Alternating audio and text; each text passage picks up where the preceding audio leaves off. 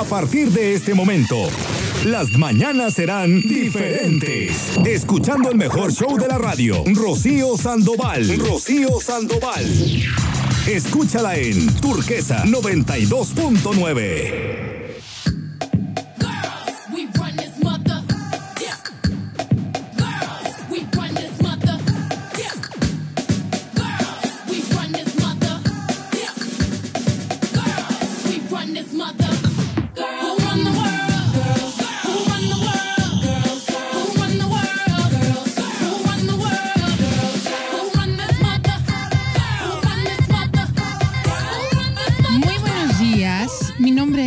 Sandoval y cada mañana para mí es un honor de verdad poder venir a platicar contigo. Deseo que, bueno, pues que hayas tenido una noche placentera y qué maravilla que tuvimos la oportunidad, ¿no? De amanecer una vez más y sobre todo que no tuvimos que hacer nada, ni nos pusieron a girar el planeta, ni mucho menos. Fuimos de los afortunados, ¿no? Como ya te lo he platicado cada noche, eh, así como tú y como yo, eh, un millón ochocientas mil personas aproximadamente no se levantan, fallecen de, forma de muerte natural y tú y yo tenemos la oportunidad eh, otro día, otras 24 horas de dar lo mejor. Así es que te mando un saludo maravilloso y deseo que tengas de verdad un día espectacular. Voy a estar eh, acompañándote alrededor de las diez y media de la mañana. Deseo que disfrutes mucho de lo que vamos a platicar el día de hoy. Tengo un número de WhatsApp en el cual podemos estar en contacto.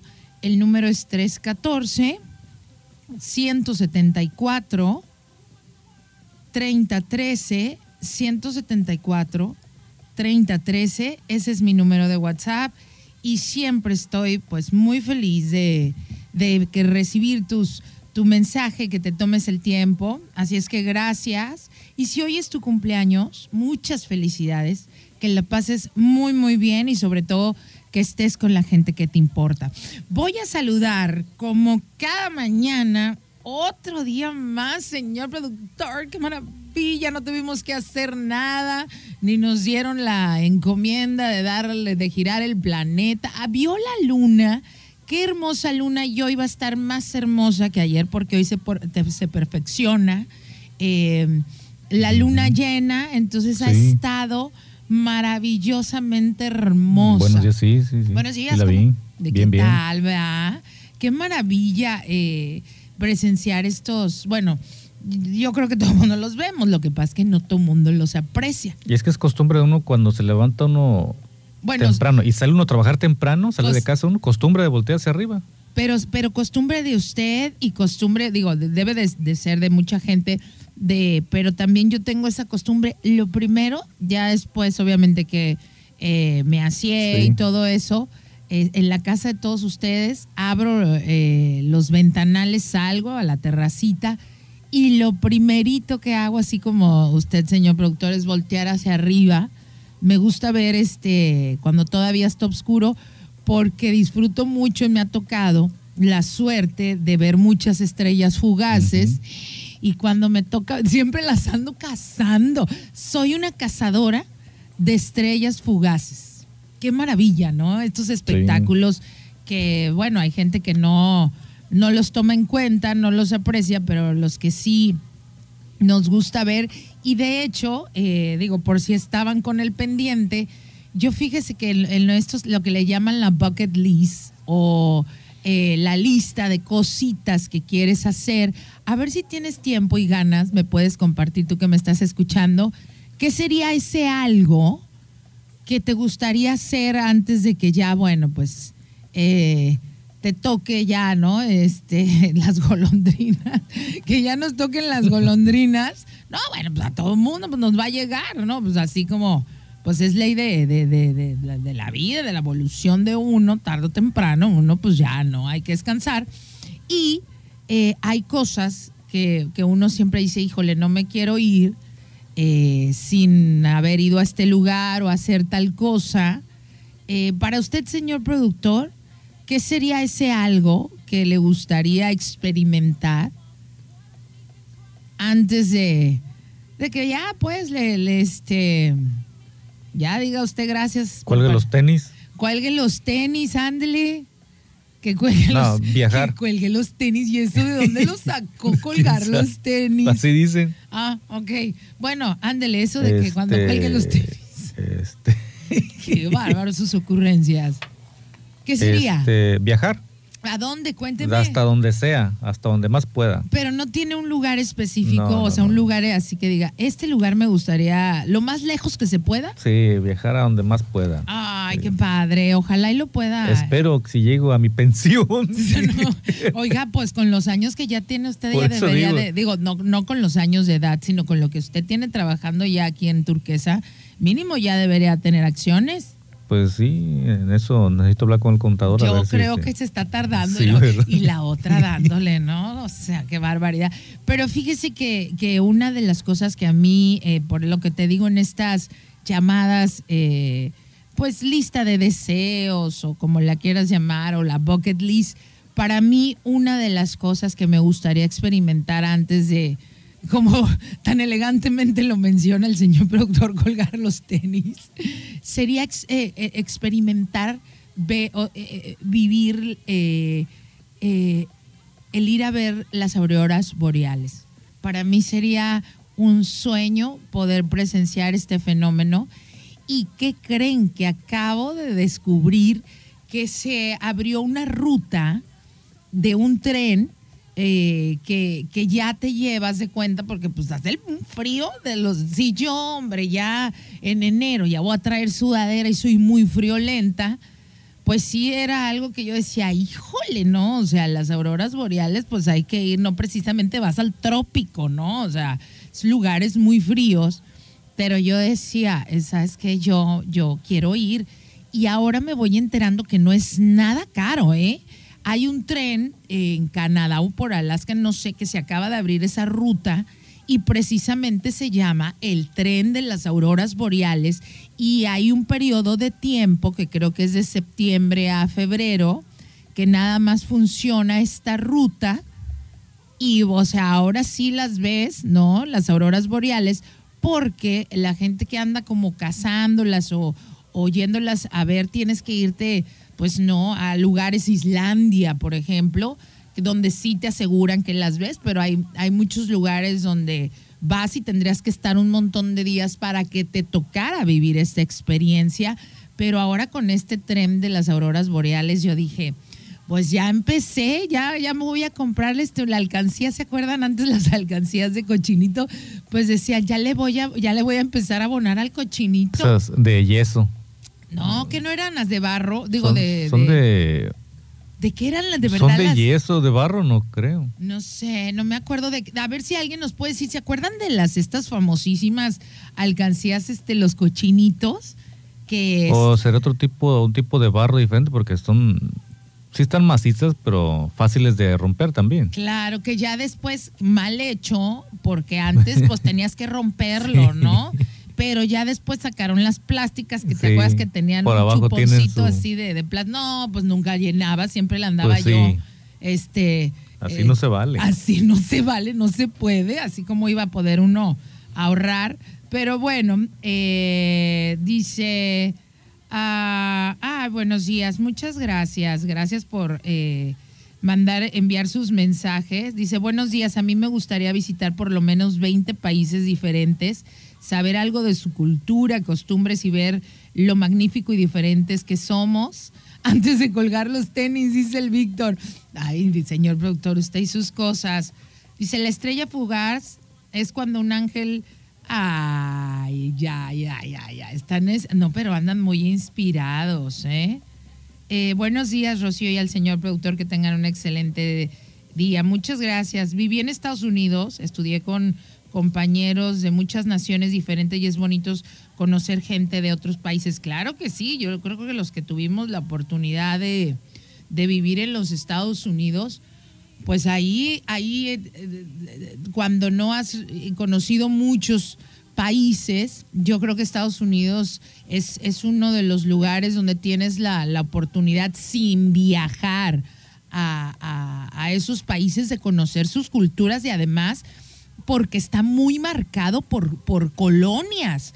Haz de cuenta, es como si el centro fuera nada más eh, el Chinatown, por así decirlo, ¿no? El centro sería eh, como el lugar de los chinos y todo tiene que ver desde la comida, cómo están las casas, todos los letreros, todo. Hace cuenta que es un pequeño China. Y así, así está en Estados Unidos.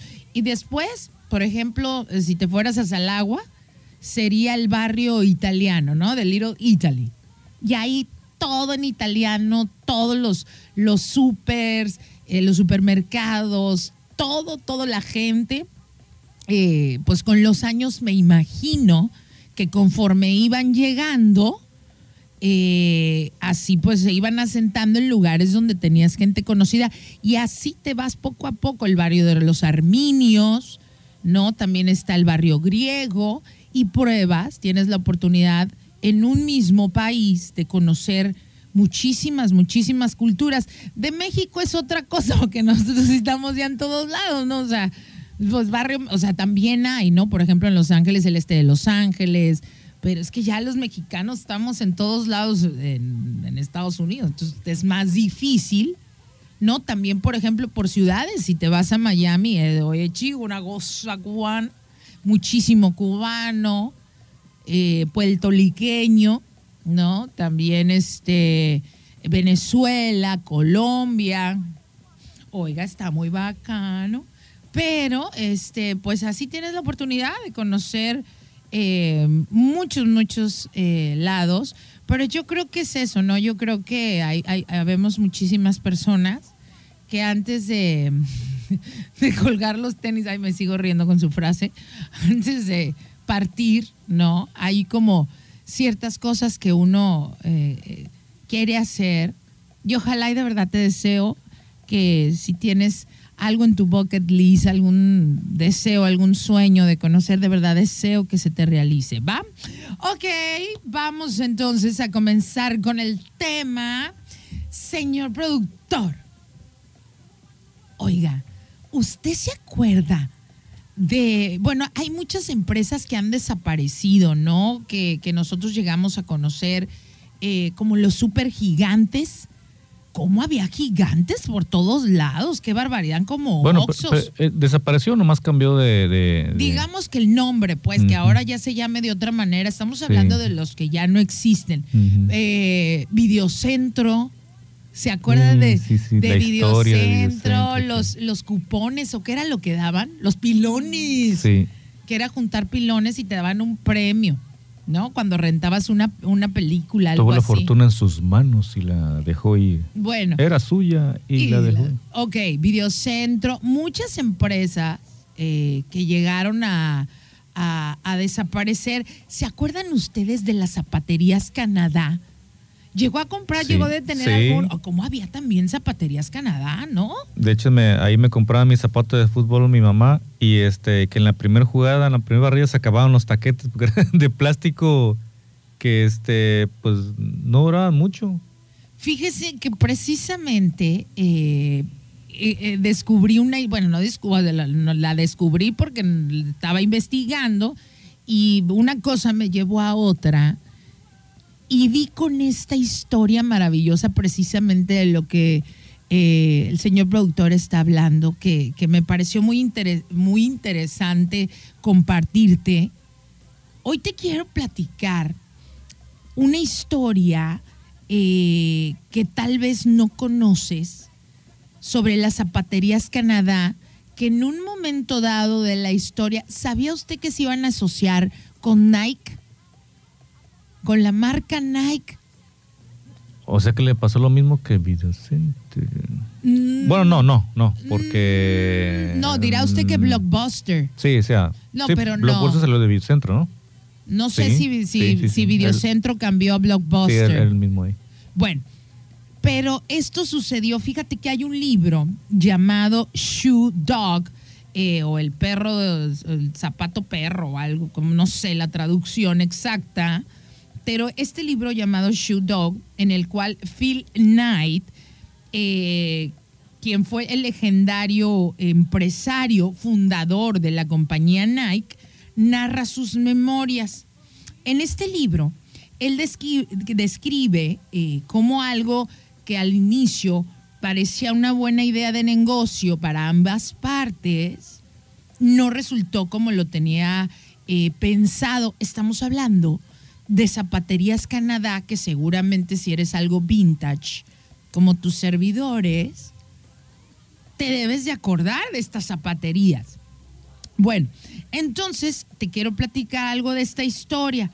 Sin embargo, eh, la buena noticia para el fundador de Nike eh, fue que a pesar de que no, el negocio no salió, eh, pues ahora sí que, que como ellos esperaban, esto lo obligó a crear lo que hoy es uno de los logotipos y una de las marcas más conocidas del mundo. O sea, estamos hablando de Nike. Bueno, este señor llamado Phil Knight nació en 1938 y en 1964 funda una pequeña compañía llamada Blue Robins, la cual se dedicaba a importar calzado deportivo desde Japón. ¿No? Y lo comercializaba en Estados Unidos. Y ahí la empresa empezó, comenzó a, empezó a tener éxito y pasó de tener una pequeña oficinita ahí en una, en la casa de sus papás, imagínense. O sea, está, está igual, ¿te acuerdas cuando te conté la historia de los de Pizza Hut? Cómo lograron esta empresa multimillonaria eh, gracias a que la mamá empeñó hay unos aretitos y que andaba bordando la mamá este extra en los de los colegios, los uniformes. ¿No? ¿Y cómo lograron una empresa desde, desde una oficinita ahí chiquita? Pues igual pasó con este señor, con Phil Knights, que empezó eh, de tener, te digo, esta pequeña oficinita en casa de sus papás pues ya abrir una sede en Oregón, ya con medio centenar de, empleados. Pero bueno, como te estoy contando, al inicio, el fundador de la marca Nike, eh, él importaba el calzado, su calzado deportivo desde Japón.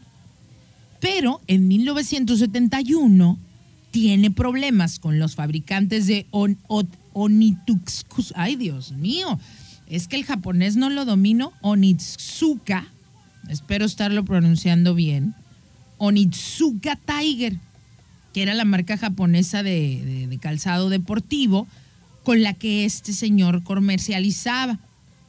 Pues tuvieron ahí sus, sus problemas, sus diferencias, y el fundador de Nike se vio en la necesidad de romper su relación comercial con ellos. No, pero pues tenía que buscar una nueva opción pues no te ibas a quedar en el negocio. Digo, sin negocio, ojo, aquí todavía no se llamaba Nike, ¿eh? La empresa todavía no se llamaba Nike, sino se llamaba Blue Robins. Bueno, para que, para que vayas hilando la historia, ¿qué tiene que ver todo esto con la zapatería Canadá, ¿no? Con, eh, creo que todos eh, los que somos ochenteros la conocemos. Bueno, pues cuando este señor está buscando una nueva opción, que se acuerda, o sea, recordó que durante los Juegos Olímpicos de México del 68, la marca Adidas había manufacturado en una planta tapatía el calzado, ¿no? Eh, para, para los zapatos para atletas que iban a participar en esa justa deportiva. Y era nada más y nada menos que la planta tapatía de Calzado Canadá. Pues que el fundador de Nike recuerda y que los contacta. Vamos a identificar la estación y ahorita te cuento esta historia súper interesante de cómo en un momento eh, Zapaterías Canadá y la marca Nike se iban a asociar y qué pasó, por qué no llegaron a asociarse. Y una pregunta también bien interesante, ¿por qué una compañía mexicana decidió ponerle a su empresa de zapatos Canadá? Ya te lo cuento cuando regresemos. El show de Rocío Sandoval. Oye, estamos de regreso. Hoy te estoy platicando esta historia cuando las zapaterías Canadá y la marca Nike eh, se iban a asociar. ¿Qué pasó? ¿Por qué no se logró dar este negocio? ¿Y por qué la Zapatería Canadá, siendo una empresa 100% tapatía, decidió ponerle Canadá? Aquí muchas gracias por enviarme tus mensajes. Eh, Gabriel dice que los zapatos más famosos de Canadá, eh, esta zapatería eran los bostonianos. Y también por acá dicen, yo compraba los zapatos Canadá, la línea perestroika. Oye, no, sí es cierto. Sí, O sea, creo que, creo que de la línea perestroika eran los de. Los de. Los Sportline, No me acuerdo bien. los yo, Topsiler. yo lo Yo usaba de esos. yo lo único que me acuerdo es que en la escuela, cómodos, ¿eh? La en la escuela, en la secu, que todos o a la mayoría de los que somos de aquí, muchísimos fuimos a la Mariano Miranda Fonseca, que es la uno, ¿no? Sí. A la secu uno, todos los hombres llevaban bostonianos Sí, porque aparte de moda. no, porque aparte se peleaban a la Sí. salida y, eran no, duros. no, o sea, bueno, a en la mera espinilla de lo bueno que no fui hombre, digo, No, porque y sí se duraban peleaban. mucho, ¿eh? Duraban mucho el, el bostoniano Ajá. ese tiempo.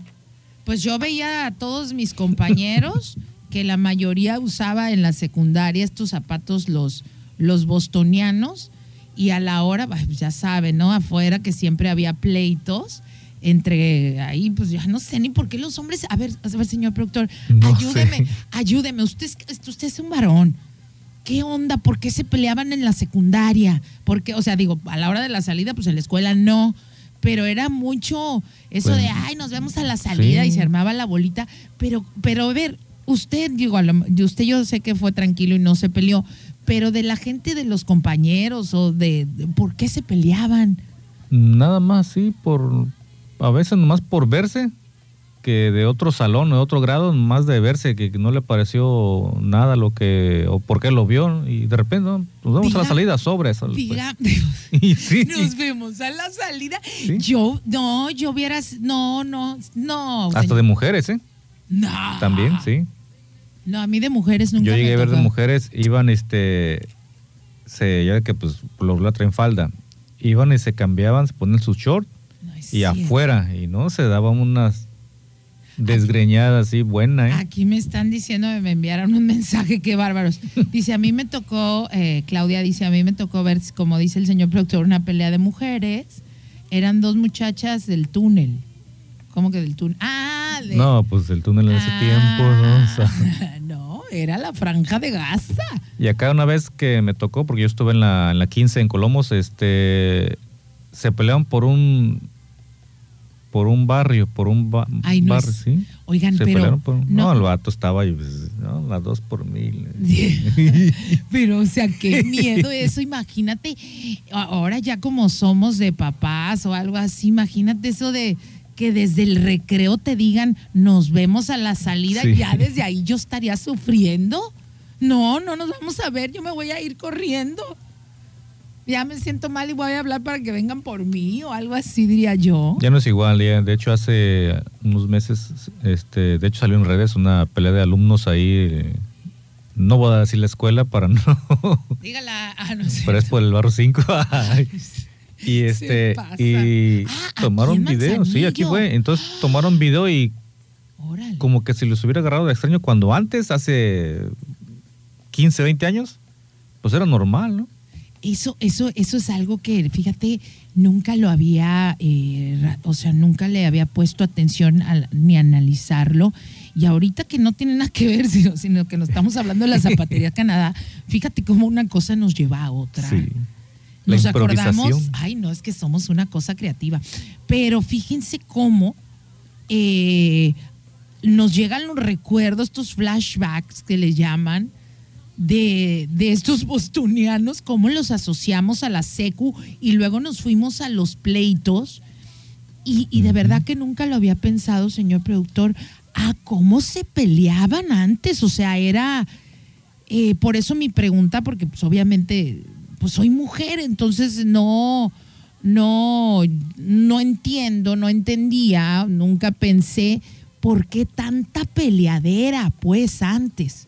Sería cuestión de costumbre generacional, antes no teníamos el, el nivel de conciencia. Pues quién sabe, ¿Y, pero qué, y qué les dirían los papás, no? Cuando llegabas con el ojo revolcado. morado. buena pregunta. Sí, ¿no? Digo, si tú alguna vez te llegaste a pelear afuera de la secu, a Y te si- fue mal. y te fue- no, te haya ido bien o mal. A ver, me, me encantaría, híjole, que no me dejes con esa duda.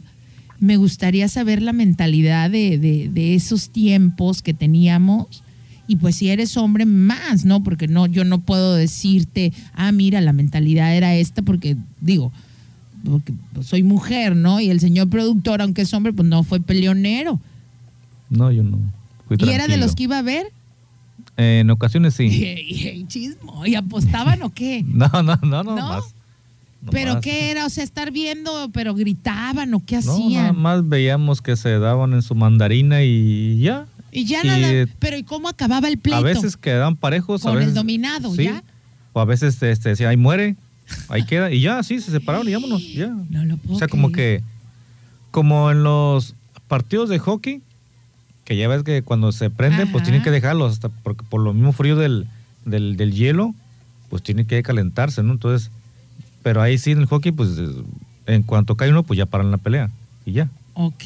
O sea que ahí sí, ahí sí les dan chance, pues, de agarrarse. Oye, Juanca, muchas gracias a Juanca y a todos los que están escribiendo un mensaje que me están ayudando. Gracias, chavos.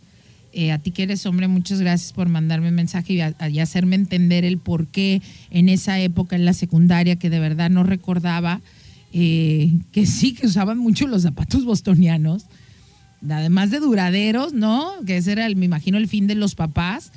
Sí, Pues- duraban los tres años de secundaria No, y pero- más todavía. Pero una patadita Sí, y ahorita no, que no, estoy, no, no, sí. o sea, en la espinilla con estos bostonianos, no, bueno, te dolía todo el mes. Juanca eh, dice que es por la educación machista que teníamos antes, que se te, se te, eh, te pegaban y no te defendías.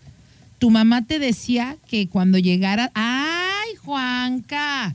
Te peleaste. A lo mejor le fue uno de los peleoneros Juanca. bostonianos. Ya anda, Mm. Juanca, confiesa. Dime si te peleaste Sí. o no para saber, porque te voy a decir tu y si relato. ganó o no, No, también. no importa, no voy a tampoco Ah, querer bueno. tanta información, pero dice que el amigo de un amigo de un amigo decía Ah. que su mamá te decía que, que en cuanto llegara tu papá, así te va a ir. Ah, si llegabas con un ojo morado o algo así de que te habías peleado, que la mamá le decía eso. Y es que así era.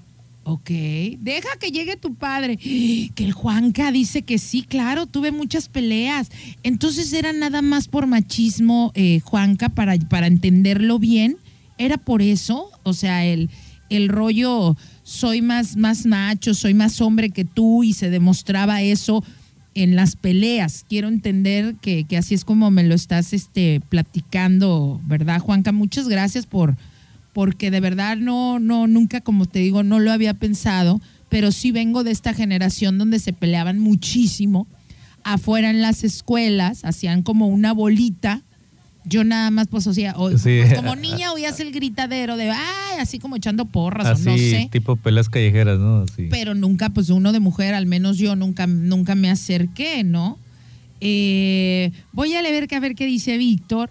Eh, dice, hola, Rocío, la mentalidad era marcar territorios salvajemente y mostrando quién era el mejor a base de la fuerza y así te hacías respetar. Eh, estaba mal, pero así se hacía antes. Bueno, miren, acuérdense que no hay nada mal ni bien, simplemente estamos evolucionando como generaciones y en ese momento, pues creíamos que estaba bien, o al menos los que se pelearon creían que estaba bien, ¿no? ¿Qué dice Gabriel? Eh, yo siempre traía eh, una cola de mantarraya y después cuando se, cuando se armaban los golpes, yo sacaba mi cola de mantarrayas y sopas, ya no se me acercaban. ¿Qué era la cola de mantarraya? Eh, pues es del, del pescado del pez mantarraya, es- la cola tiene una punta así como tipo este ganzúa. así. Pero bueno, es- eso era en las, eh, hace tiempo en las peleas callejeras, no, no tanto en la secundaria. Ajá. No creo que los maestros dejaran traer eso o, o bueno, no sé, no sé, yo nunca llegué a ver así eso. A- Acá era a puro puño limpio. Ok. Nada más. Eh, dice, hola, buenos días. En mis tiempos, si llegabas con golpes a tu casa eh, o si perdías, Iba peor. no, que te decían, pues así te fue por andar de... Por eso. Órale, muchas gracias, Adrianita. Muchas gracias, Adriana, por, por, eh, por informarme esto que fue parte de nuestra cultura, eh, de nuestra generación, eso de andarse eh, peleando. Aquí hay otro mensaje, dice, yo no me peleaba en la secundaria, pero sí me citaron varias veces a la salida. ¡Qué miedo, qué nervio! ¿Y qué hacías? A ver, ¿qué hacías? No- Bueno, no, te sí, seguía yo- el compañero. Yo, ese yo que llegué a ver que este cuando se sacaban su cita hacia la salida. No, su cita. Pero que me imagino que el Sí. pleito comenzaba, o sea, las, el reto comenzaba en el recreo, sí, sí, ¿no? Porque era te veo a la salida. Cuando se suscitaba la cita a la Ay, salida, no, qué miedo, la este, cita. sí hubo, hubo quienes este, pues no querían na- nada, ¿no? O sea, no. Entonces, lo que hacían era, los mismos compañeros lo cubrían. Ah, lo qué cubrían buena para que, para que, se, para que saliera y, y, pues si el otro quería, pues, pues ahí, ahí estaba quien le hacía el paro, ¿no? Así, yo tengo el paro, tú déjamelo a mí, pero, Pero, pero a ver, pero ahí quedaban. Pero déjame preguntarte una cosa, a ver si, si hay alguien que nos pueda ayudar, si, si tú que me estás escuchando eh, tuviste esa experiencia, a ver si me puedes ayudar a, a entender esta generación en la cual tú y yo crecimos, donde eh, te acuerdas que se, que se peleaban mucho, este, afuera de, o sea, esta famosa frase de te veo a la salida, ¿qué pasaba?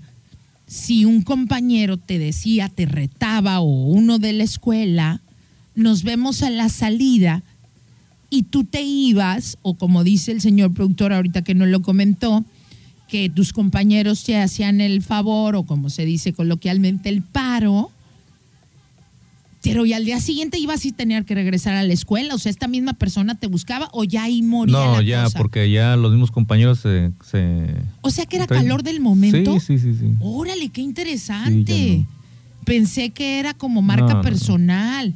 O sea, No, era nada ya- más como hoy. Eso ya. es como ahorita si fuera como le dicen bullying, ¿verdad? Pero no, no, no. Que antes bullying no existía, era carrilla. Así Así la llevadera y así. Así es, dice, yo no me peleo, pero sí me citaron varias veces a la salida. Ay, qué miedo. Llegaba tarde la cita. No, no, lo que O no iba. No, lo que dice aquí es que lo que lo, es- lo que hacía él es que lo escribía en el baño para que todos supieran. Lo bueno es que yo vivía enfrente de la secu y como dice usted, ah, me acompañaban mis amigas y así siendo varias, no te, se te acercaban. Ah, o sea, también a las mujeres. Sí, Órale. parejo también. Bueno, es que yo nunca, nunca, nunca viví una situación ¿Nunca te así. citaron? No, que me van a andar citando. Nada más me citaba el director a mis papás, sí, para darles un premio diario, ¿no? Mi buena conducta. Eh, dicen, en una ocasión me peleé, eh, dice, con otro. Ay, Juanca, ya, ya, ya estás muy de película que te peleaste con cinco o cómo? Y a tres ya los había golpeado. Otro me mordió en la espalda y dejé de pelearme. ¿Qué crees que pasó? Que mi papá me dio cinco cinturonazos. Porque no, porque no golpeé a los cinco. ¡Vivido! O sea que además del mordidón que te habían dado en la espalda, o sea, tenías que llegar a tu casa. Póngame la canción de Rocky, por favor, porque esto lo amerita. O sea, hazme el... Bueno, no estamos en crítica. Acuérdate que era una mentalidad. Nada es bueno y nada es malo. Simplemente uno va con la evolución, el nivel de conciencia que uno tiene, pues generacional. Entonces te citaban afuera de la secu. No estamos fomentando la violencia, No, no, no, pienses, Pero no, es lo que ¿qué pasaba va? antes. Era lo que pasaba fuera de la secu. Entonces estaba Juan Carlos, estaba... Esto estaba el Juanca con los cinco, aquí me está contando, ya tres ya se los traía bien surtidos, como dice. Otro que lo muerde en la espalda y pues dejó de pelearse, ¿no? Entonces llega su papá, ¿no? Llega el Juanca hacia su casa y ¿qué pasó, mijo? No, pues mira, me peleé con cinco y me... ¿Y qué? No, nomás a tres. ¿Cómo? Y ¡zas! Que le dan sus cinturonazos. Porque el papá, o sea, mijo, aprenda a defenderse. Quería que llegara así el Juanca, ¿no? Llegara, súbale, sí, entrando a su casa. así como pichón de catedral, así, ¿no? Con el pechito bien salido. ¿Qué cosas con eso de te veo afuera de la, de la salida? Qué miedo ser hombre en esa época. Y llegaba con su papá y no, pues que me faltaron dos. Me- pues mañana regresas. Oigan, ah, si tú me puedes aclarar, nada más quiero confirmar un dato más, no seas malo. Si tú llegaste a pelearte o te llegaron a citar eh, en el recreo de que nos veíamos, a- o sea, nos vemos a la salida, nada más para estar claros. O sea, era en el calor del momento, ya al día siguiente si no se daba la pelea, eh, ya no pasaba nada, ya llegabas a la secu sin ningún problema. Nada más ese dato me encantaría que me lo pudieras compartir si tienes tiempo y ganas. Eh, por acá voy a leer unos últimos comentarios. Dice en la secundaria, eh, la 1, ah, pues ahí vamos todos, ¿va? Nos íbamos a las lianas, ah, sí, también a donde es la 5 de mayo, siempre se hacían los pleitos, o atrás de la 5 de mayo hasta el final, eh, había como un, ahí por ahí se hacían la pinta, eh, dicen, ¿no? Que, que había ahí un... Ahí en la manglera. Ah, mire qué bien sabe, pero, pero Bueno, los han- pleitos Me han, dicho, pues. por los pleitos se hacían hacia adentro de, de- pero del otro lado, de la secundaria, eh, pues esta, de la secundaria 1, y ahí es donde se, pues se organizaban estas peleas callejeras. Dice, una vez me acordé del zafarrancho que se armó eh, también en estos, eh, pues en estos pleitos, ¿no? Dice, yo, en una ocasión yo senté a una, una competera, ¿cómo?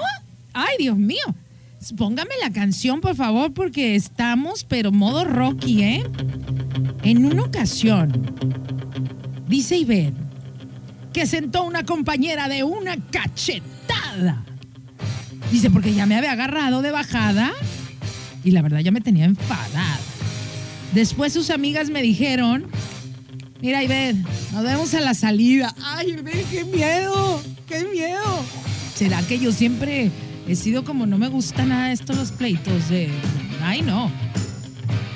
Y que la iban a golpear, le dijeron a, la- que ahí la veían a la salida y entre todas, ¿no? Que la iban a, ¿no?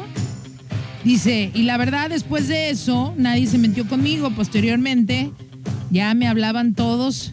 Eh, eso fue en la secundaria 1. En el penal Puente Grande, la Mariano Miranda Fonseca. ¿Se dan cuenta que éramos todos unos, o sea, delincuentes juveniles? Era mucha película la que andábamos viendo. Qué barbaridad, qué, qué, qué impresión, ¿no? Este, todo lo que vivimos en, eh, en esa época. Muchas gracias por, por ayudarme.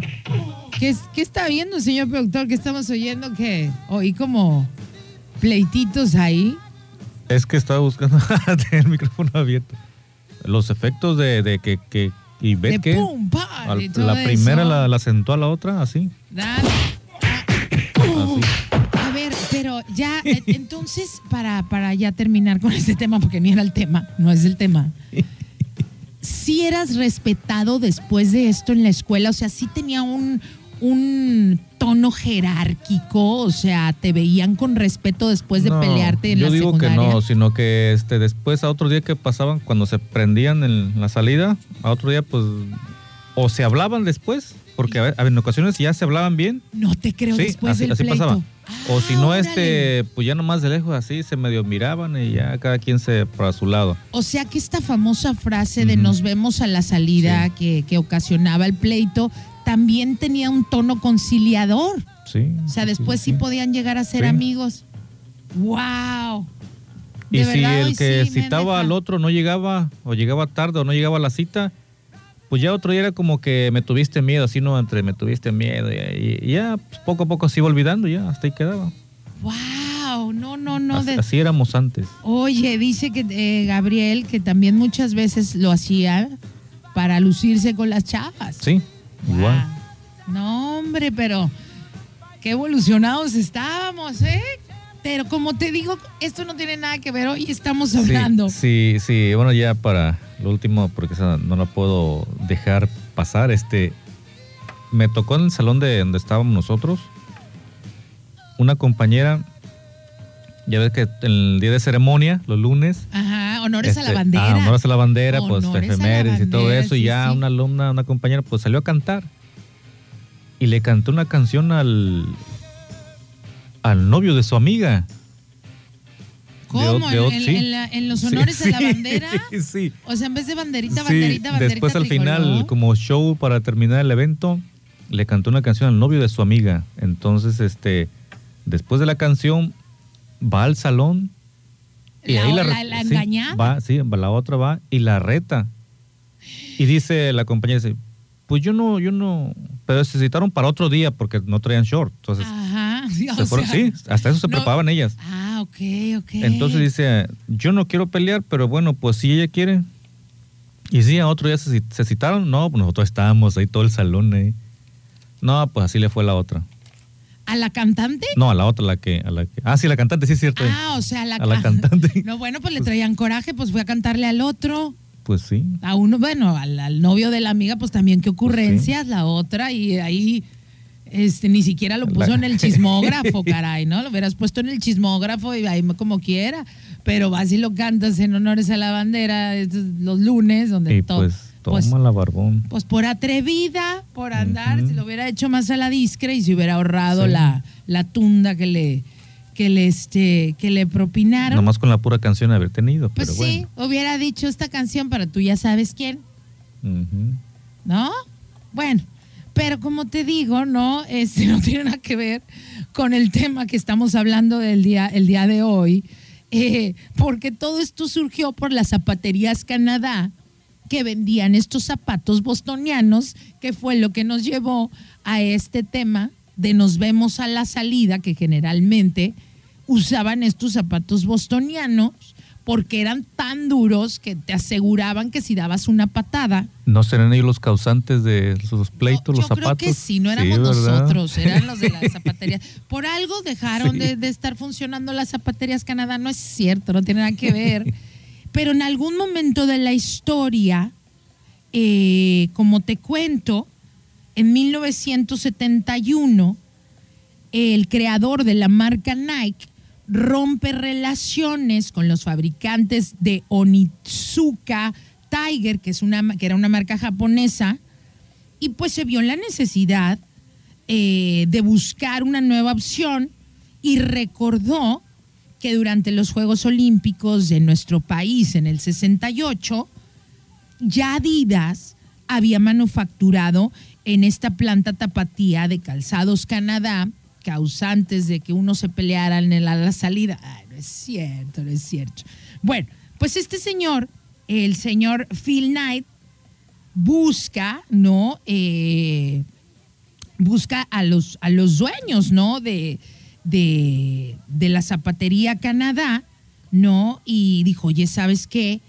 Eh, él recordó, dijo que aquellos zapatos parecían tener buena calidad, o sea, los de Canadá, además de que habían sido producidos a bajo costo, y así fue como cuando este fun- fundador decide hacer una cita con los directivos de Zapaterías Canadá, compra boletito de avión, viaja a Guadalajara para tener una cita con ellos, ahí en las Zapaterías Canadá, y, tal vez no, no tengas este dato, pero estas zapaterías fueron fundadas en Guadalajara en 1940 por el señor Salvador López Chávez y fue una empresa líder en el mercado zapatero de México que inclusive llegó a exportar productos a otros países. Y el éxito de Zapaterías Canadá, entre otras cosas, eh, pues se debe a que este empresario, el señor Salvador López Chávez, supo leer y adaptarse rápidamente a los cambios sociales que se vivían a mitad del siglo XX, ¿no? Que pues, mucha gente estaba cambiando de hábitos, empezando por quienes pasaban de vivir al del campo a la ciudad. Sus productos, o sea, los zapatos Canadá, se hablan de que eran duraderos, económicos y principalmente estaban enfocados en el mercado masculino. No, hombre, pregúntenles a los de la SECUM, ¿no? Además de que los vendía en su propia red de zapaterías, ¿no? Tenía, pues ya sabes, ¿no? Sucursales en todo el país. También innovó en la, en la publicidad, eh, veías la marca en periódicos, revistas, en la radio. Eh, también, de hecho, el mismísimo Chabelo anunció y calzaba, ¿no? Él, eh, los zapatos Canadá durante varios años.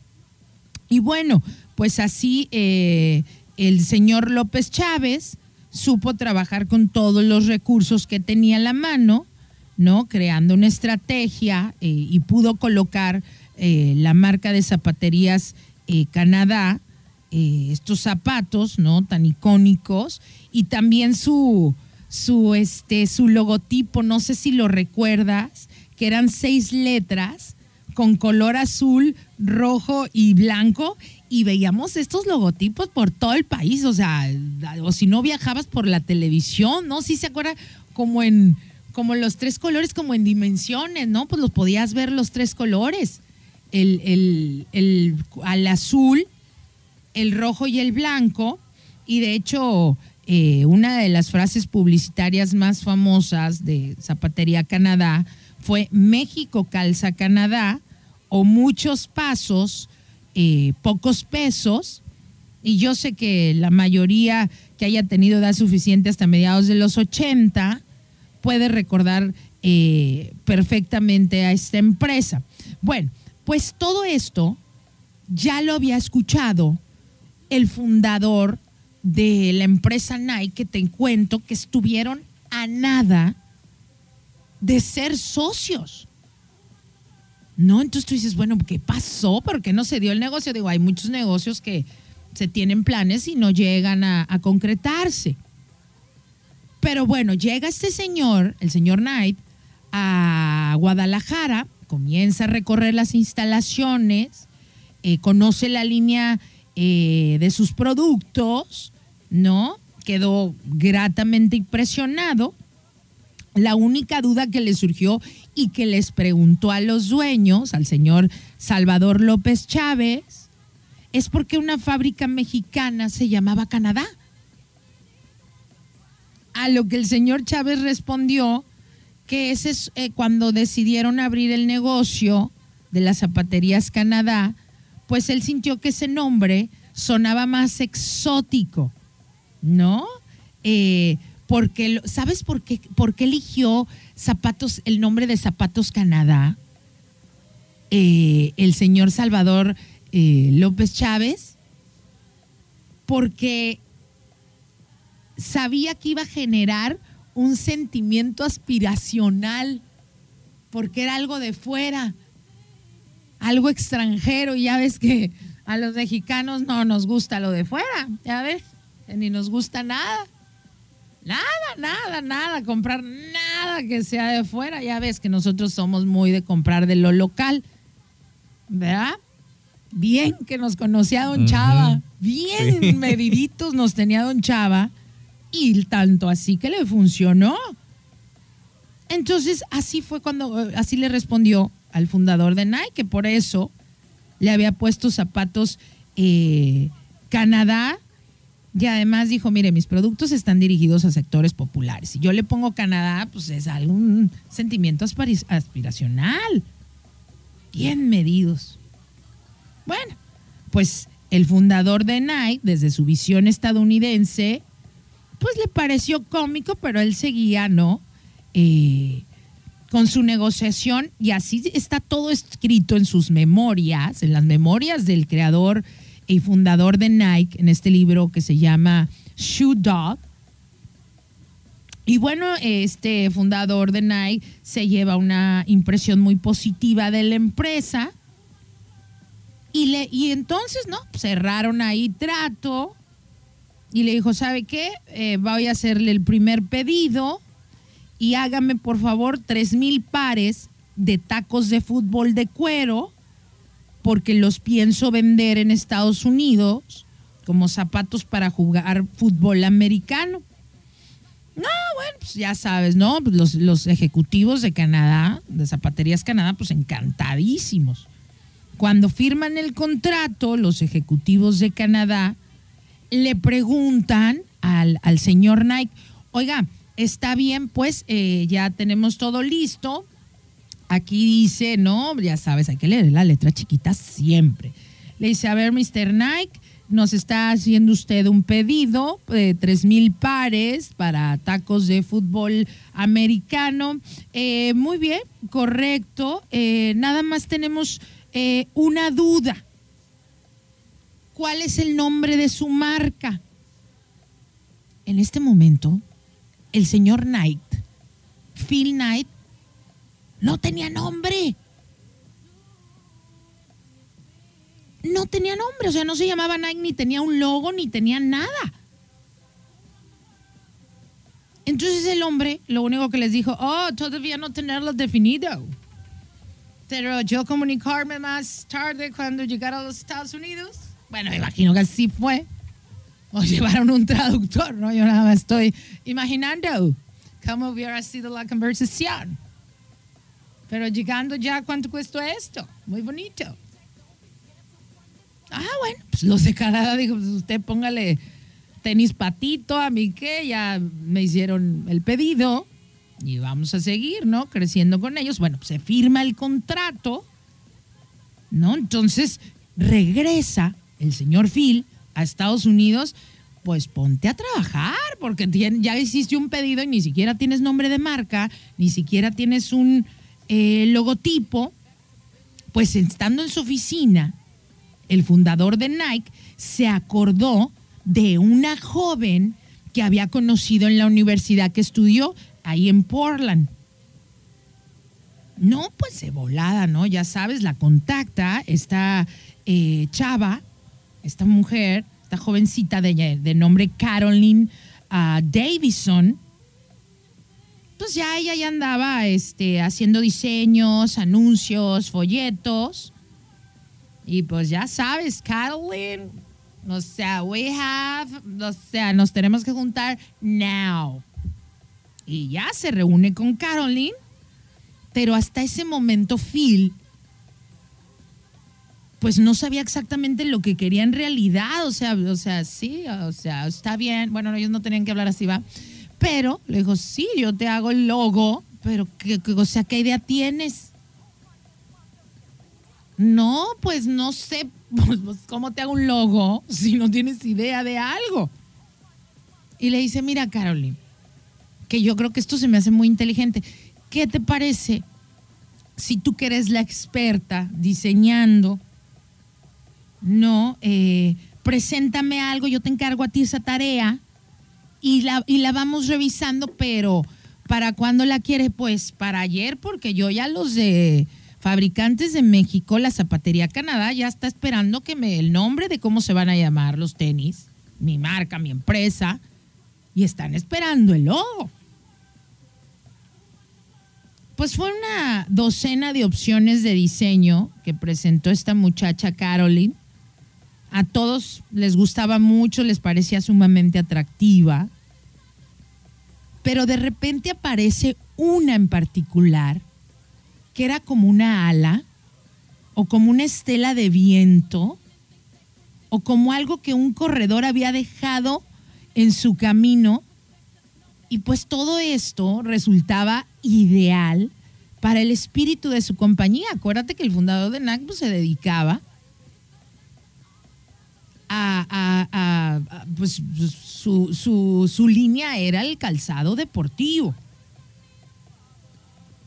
Pues ya sabes, ¿no? Hubo un consenso eh, y dijeron, oye, ¿sabes qué? Ya el logo palomeado, ya, ok, ya tenemos el logo. Eh, esta es la opción indicada, dice el señor Phil, que aunque no le gustaba del todo, hazme el favor, no le gustaba, señor productor, al fundador de Nike, la palomita esta que ahora vemos, no le gustaba del todo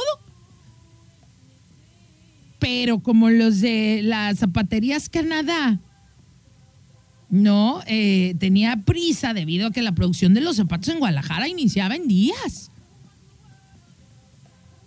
O sea, cómo son las cosas en la vida, ¿no? o sea, lo que tú conoces eh, como esta palomita de Nike lo distingue. O sea, es más, no tienes ya ni que ponerle Nike. Con solamente ver el logo, ya sabes de qué se trata. Pero su fundador pues no estaba muy convencido. Pero en Guadalajara le decían, oye, nosotros la producción la empezamos ya, ¿eh? Finalmente, eh, el fundador de Nike se reúne con esta muchacha con la que la diseñó la palomita que ahora conocemos como el logotipo de Nike. ¿Cuánto crees que costó? Le pagó, bueno, ella cobró, le dio un cheque, le entregó un cheque por 35 dólares a Carolyn. Y ya, inmediatamente se envió el logotipo a Calzado Canadá para que lo colocara en los zapatos que le habían eh, encargado y ahí nacía el logotipo que todos conocemos. 35 dólares. Ay, la vida, qué hermoso. Ahora ya nada más faltaba un detalle. Ya aquello detallito. Pues el nombre de la marca. Porque Guadalajara dijo, oye, pues ya muy bien, correcto, señor Phil, ya tenemos el logo. Este, ¿Cómo se va a llamar la marca de la empresa, del calzado? O sea, imagínate todo lo que, lo que sucede y, que uno desconoce. Y el detalle pendiente era el, el nombre.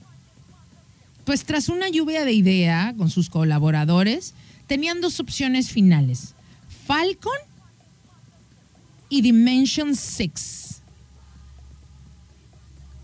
Y Phil recuerda en sus memoas, en sus memorias, que por aquellos años Ford había pagado dos millones de dólares a una empresa de consultoría para crear el nombre de su modelo Maverick.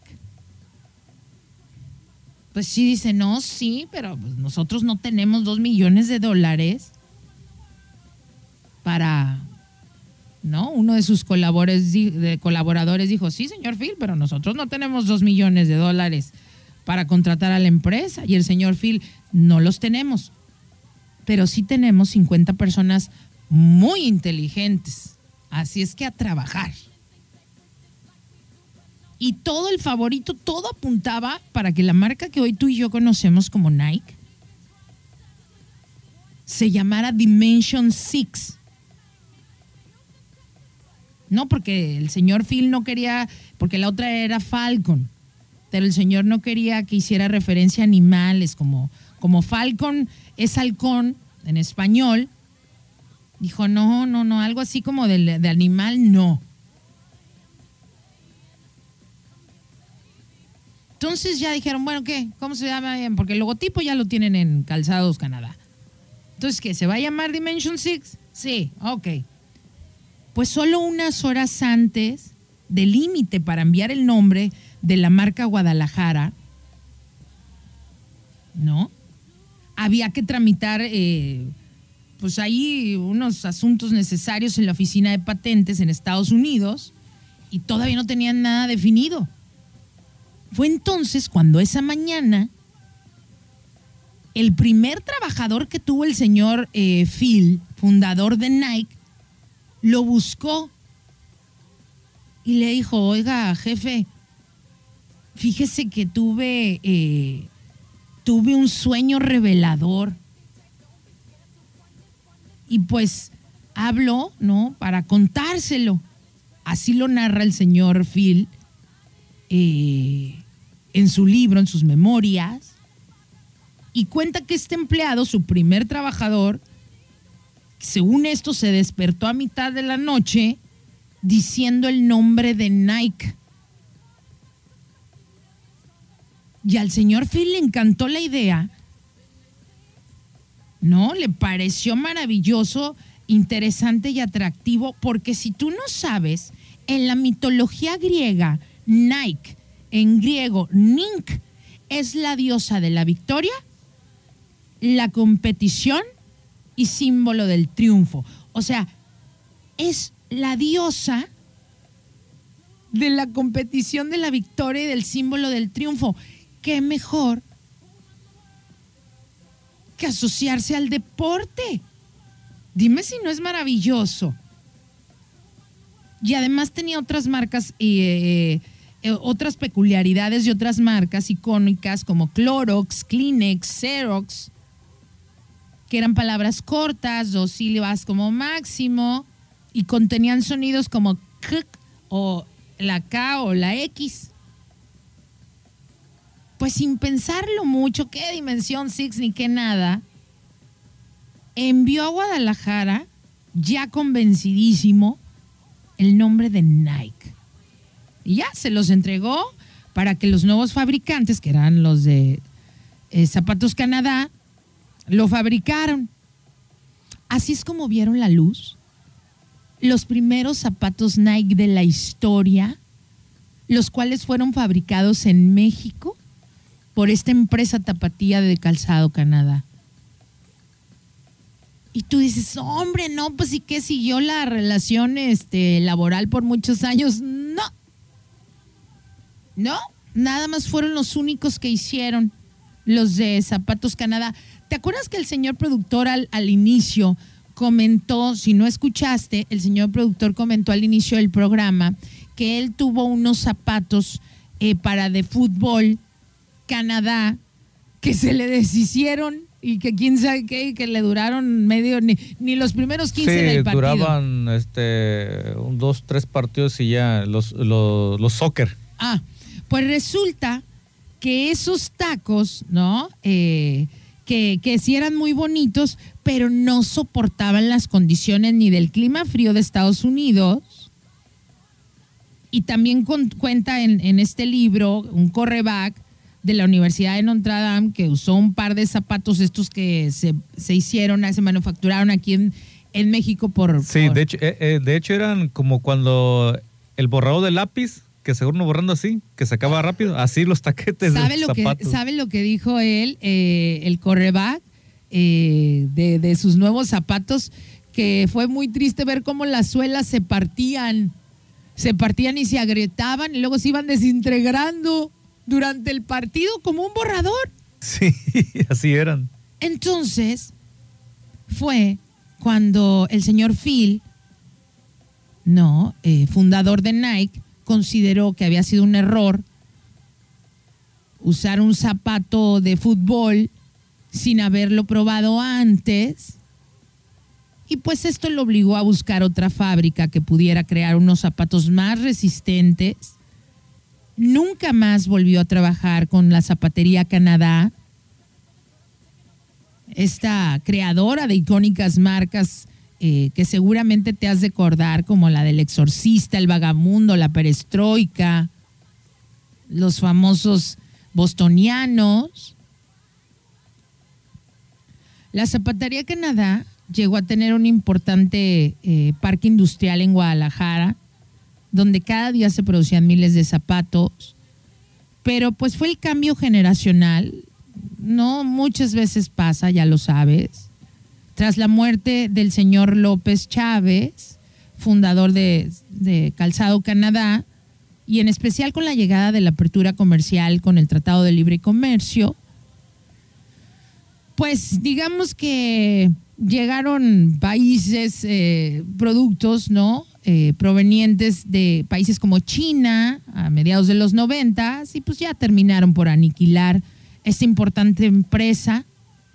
Y en el 2002, finalmente, Grupo Coppel compra la marca Canadá. Pero como, ¿por qué compraría Coppel una, una marca que ya estaba en decadencia? Bueno, a mí eso no es mi asunto. Ahí voy yo, ¿verdad? ¿Qué asunto es ese? Digo, no es mi asunto. En cuanto a Nike, fíjate qué maravilla y por eso me cae bien su, su creador y yo creo que cuando uno hace las cosas de manera correcta y generas buena energía, buen karma, todo regresa, ¿no? Porque Nike sigue, dime tú si Nike la ves eh, que, que esté decayendo algo, pero para nada. ¿Te acuerdas que te conté que la diseñadora del logotipo, Caroline, eh, cobró solo 35 dólares por este logo? Pues fíjate qué, qué maravilloso. El fundador de, de Nike en 1983, ya te estoy hablando de 1983, mandó llamar a la diseñadora Carolyn Davison, la diseñadora del logotipo, y le entregó un regalo que fue un anillo lleno de diamantes con el símbolo de Nike. Y además le obsequió un paquete de acciones de la compañía. Todo esto en agradecimiento por la importancia del trabajo de Carolyn para el éxito de su marca. Dime tú si eso es una persona agradecida o no. ¿Cuánta gente en el mundo piensas que lo hace? Dime si no es, es algo lindísimo, ¿sí o no? Actualmente, Nike ocupa el lugar 29 de las 100 marcas más valiosas en el planeta. El valor de esta marca, Nike, es de unos 34 millones de euros y también está entre las marcas más importantes de la industria eh, textil. Y así fue como de esta manera, en alguna ocasión en el tiempo, la empresa mexicana de calzada o Canadá, pues ayudó a consolidar de alguna manera una de las empresas más importantes en la actualidad. Digo, ¿no? O sea, el señor Phil pues nunca pensó que, no fuera un zapato de tanta calidad, ¿no? Porque tampoco fue un engaño.